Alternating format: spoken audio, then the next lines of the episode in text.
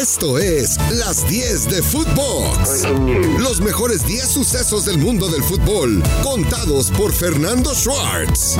Las 10 de Footbox. Un podcast con Fernando Schwartz. 1. El globo se desinfló por lo más delgado.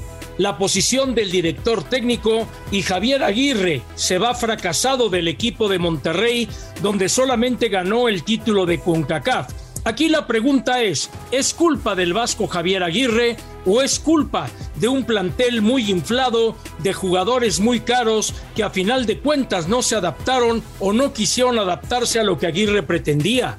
Es ridículo lo que pasó con el equipo de Monterrey, una de las plantillas más caras y mejor armadas del fútbol mexicano pero así de caprichoso es el mundo del fútbol. Nunca se sabe por dónde va a reventar, aunque claro, siempre la balanza se inclina hacia el director técnico en vez de multar o buscar reprimendas con los jugadores que no cumplen con los sueldos millonarios que ganan en el terreno de juego. Lo de Monterrey es para llorar. Lugar número 16 de la tabla con 5 puntos, 17 el América, 18 el Santos y parecería que el mundo se encuentra al revés. Pero Monterrey, Monterrey tiene que levantarse de sus cenizas porque tiene plantel. Aguirre tendrá que replantear su futuro, si fue bueno o malo o peor regresar al fútbol mexicano, pero eso sí, desde mi punto de vista, nadie le quita al Vasco Aguirre ser el director técnico más exitoso del balompié mexicano porque lo ha logrado trascendiendo en el fútbol internacional. 2. Carlos Acevedo dio una actuación magnánima en la victoria de Santos sobre Cruz Azul en el Estadio Azteca y fue meloso estar escuchando Acevedo tiene que estar en la selección, Acevedo, ¿por qué no está en la selección? etcétera, etcétera, etcétera. Y yo creo que nosotros no somos promotores para llevar a cabo de que un jugador llegue a la selección nacional. Lo que yo sí creo que así como llevó la golpe de jovencito a Ochoa en el Mundial de Alemania en el año del 2006, lo mismo podría ocurrir en el caso de Carlos Acevedo. Regularmente en un mundial, una selección nacional no utiliza al tercer portero. El tercer portero casi siempre va de espectador a participar en los entrenamientos y a sumar con el grupo.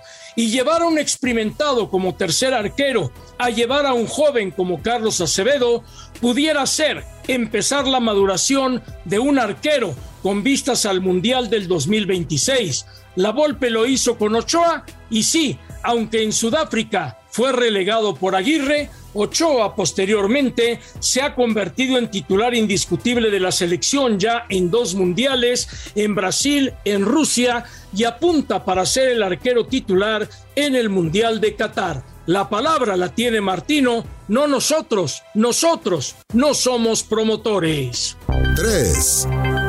En Europa llegan muy buenas noticias para la selección mexicana. ¿Por qué? Porque Héctor Herrera lleva tres partidos consecutivos jugando los 90 minutos con el Atlético de Madrid y porque Simeone ha reconocido que ha sido injusto con el mexicano por lo que este despliega en el terreno de juego y es que Héctor se está comiendo el balón.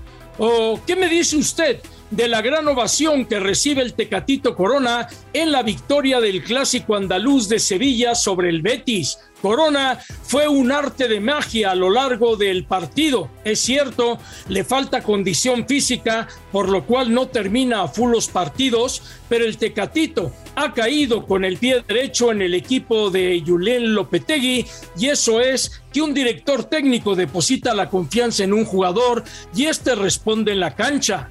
Johan Vázquez continúa con el equipo de Genoa dando resultados a pesar de que su equipo está batallando en la parte baja de la tabla y Néstor Araujo, un titular indiscutible en el Celta de Vigo y Edson Álvarez lo viene siendo en el Ajax de Ámsterdam. Jiménez fue preservado y ojo, ojo, Martino debe escuchar, lo ha dicho Bruno Laje, el director técnico de los Wolves, no es lo mismo Raúl Jiménez antes del accidente que después del accidente y eso hay que entenderlo, cambió su forma de jugar.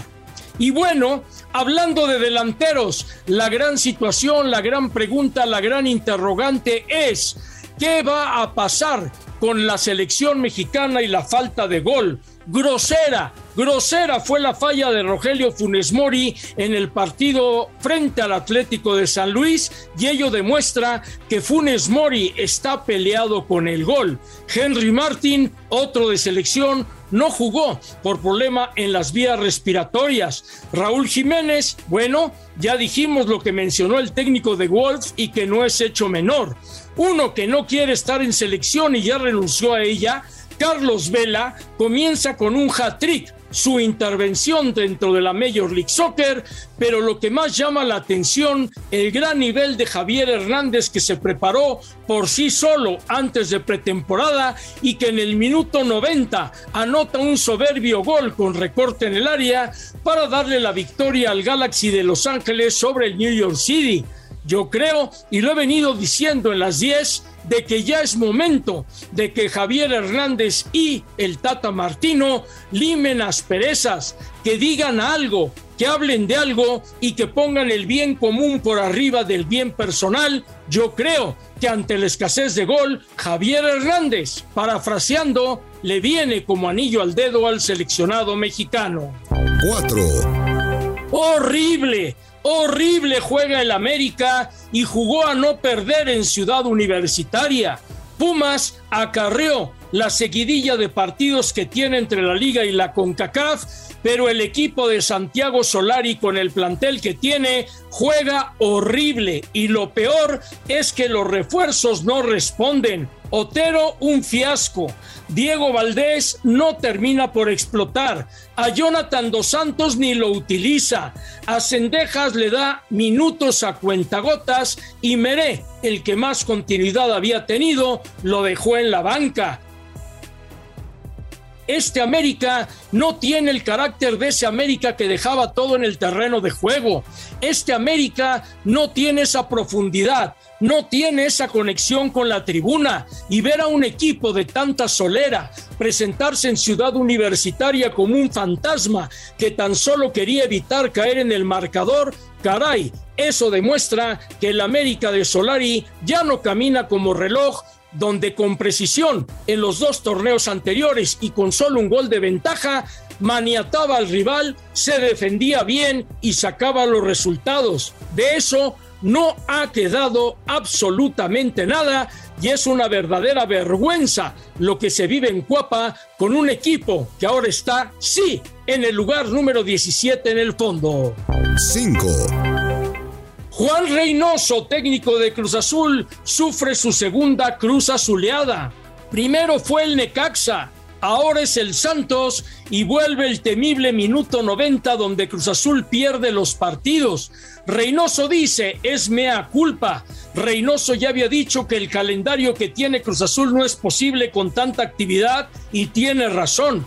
Los futbolistas no son máquinas, pero Cruz Azul, con todo lo que dominó, con todo lo que apretó y con todo lo que no tuvo contundencia, fue a final de cuentas el rey de sus errores para terminar perdiendo frente al Santos. Eso sí, a este Cruz Azul le hierve la sangre en el terreno de juego. Eso sí, el Cruz Azul da espectáculo y agrada a su afición. Eso sí, la máquina celeste de Cruz Azul tiene un gran plantel pero ojo, dos cruzazuleadas seguidas en su casa, en el Estadio Azteca, ya son para poner a pensar en qué falló, en qué se equivocó el estratega peruano para que a final de cuentas llegara esto que le hace perder seis puntos valiosos y aunque califican a la repesca un total de 12 equipos, cuatro directos a fase final, los demás a repesca, Cruz Azul, créamelo, créamelo, que no está para eso y debe mejorar y ser consciente. 6. El Piojo Herrera no cambia ni su forma de ser, ni cambia tampoco su forma de jugar. Le ganaba cómodamente a los Bravos de Ciudad Juárez y termina contra la pared ganando 3 por 2. ¿Por qué? Porque siempre busca el arco rival. Y uno se pregunta, ¿qué quería la gente? ¿Ver al Tigres frío y práctico del Tuca Ferretti con posesión de balón y conservando los marcadores? ¿O ver a un Tigres arriesgado y espectacular como el que tiene el Piojo Herrera?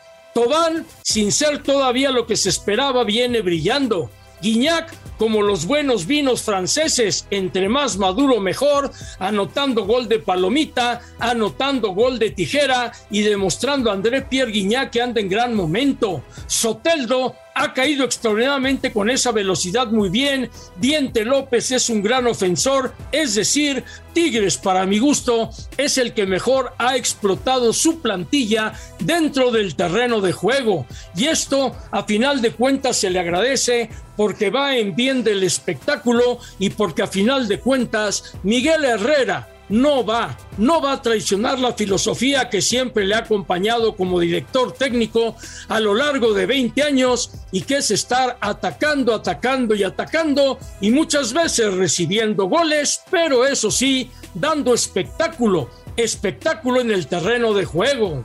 7. Chivas a través de las redes sociales va y se queja del arbitraje y Ricardo Peláez dice, sí, el arbitraje nos ha perjudicado, pero en lo deportivo no hemos respondido. Y Peláez tiene razón. Chivas no tiene manejo de tiempo. Chivas no tiene manejo defensivo. Chivas no sabe controlar el medio campo y la gran ventaja contra el Puebla del dos goles contra cero se esfumó por errores y desconcentración Chivas que aunados a las fallas arbitrales en la cancha y las del bar arriba dieron con Chivas y una nueva derrota dolorosa. Claro, el Puebla no tiene la culpa, ¿Por qué? Porque el Puebla se empleó a fondo, porque el Puebla hizo todo en el terreno de juego para a final de cuentas dar una espectacular voltereta más allá de un arbitraje. Y Guadalajara debe relamer sus heridas y saber en qué falló y saber en qué se tiene que aplicar. Pero curioso es, América ya mandó carta al arbitraje. Guadalajara ya se quejó por redes sociales. Yo me pregunto, ¿esto pasaba en antaño con dos de los grandes del fútbol mexicano. No, asumían su culpa, asumían su responsabilidad, pero ahora, como Poncio Pilatos, lavarse manos en el arbitraje viene siendo una insana costumbre. 8. Un aplauso para el Barcelona de Xavi Hernández. Es cierto, reforzaron muy bien al equipo, pero este Barcelona juega por nota. Pedri, una verdadera joya Aubameyang, el marfileño, se siente muy cómodo. Hasta Luke de Jong ya entona bien el ataque. Memphis Depay se encuentra de vuelta y la potencia de un Barcelona liderado por Piqué de nueva cuenta le ha dado la ilusión a la afición culé porque Barcelona ya es el cuarto lugar dentro de lo que es la Liga Española, se encuentra ya en zona de Champions, dio una gran demostración dentro de la Europa League y Xavi Hernández, el hijo pródigo, le ha traído tremendas alegrías de nueva cuenta al barcelonismo que se encontraba tirado y caído con la gestión de otro histórico con Ronald Kuman. ¿Qué tiene Xavi Hernández? Muy fácil, entiende el barcelonismo, es un técnico muy apegado y muy llegado al jugador. Y aparte, el motorcito de terraza, como se le llamaba en sus grandes tiempos, es un motor de ideas y un motor de variantes que le han venido muy bien al conjunto catalán. 9. Y bueno, hay que aplaudir a Maribel Domínguez y lo que viene haciendo en la eliminatoria mundialista en Dominicana con la sub-20. Sin duda alguna, que Maribel Domínguez, que va a ingresar al Salón de la Fama del fútbol mexicano a mediados del mes de marzo, ha ganado gran terreno con la selección femenil. ¿Y por qué? Porque a final de cuentas en México le dieron el fútbol femenil a quienes lo merecen. Mónica Vergara, Maribel Domínguez, dos seleccionadas históricas, están al frente de la selección mayor y de la selección sub-20. Hay una conexión realmente importante entre las dos y lo mejor de todo es que tanto la mayor como la sub-20 están respondiendo en la eliminatoria y todo esto le viene maravilloso a una liga femenil que busca ser autosustentable, pero que por hoy, sin duda alguna, está cumpliendo grandes actuaciones dentro del terreno de juego. Un 10 en las 10 para las elecciones femeniles. Nos reencontramos en la próxima edición. Esto fue Las 10 de Footbox, un podcast con Fernando Schwartz.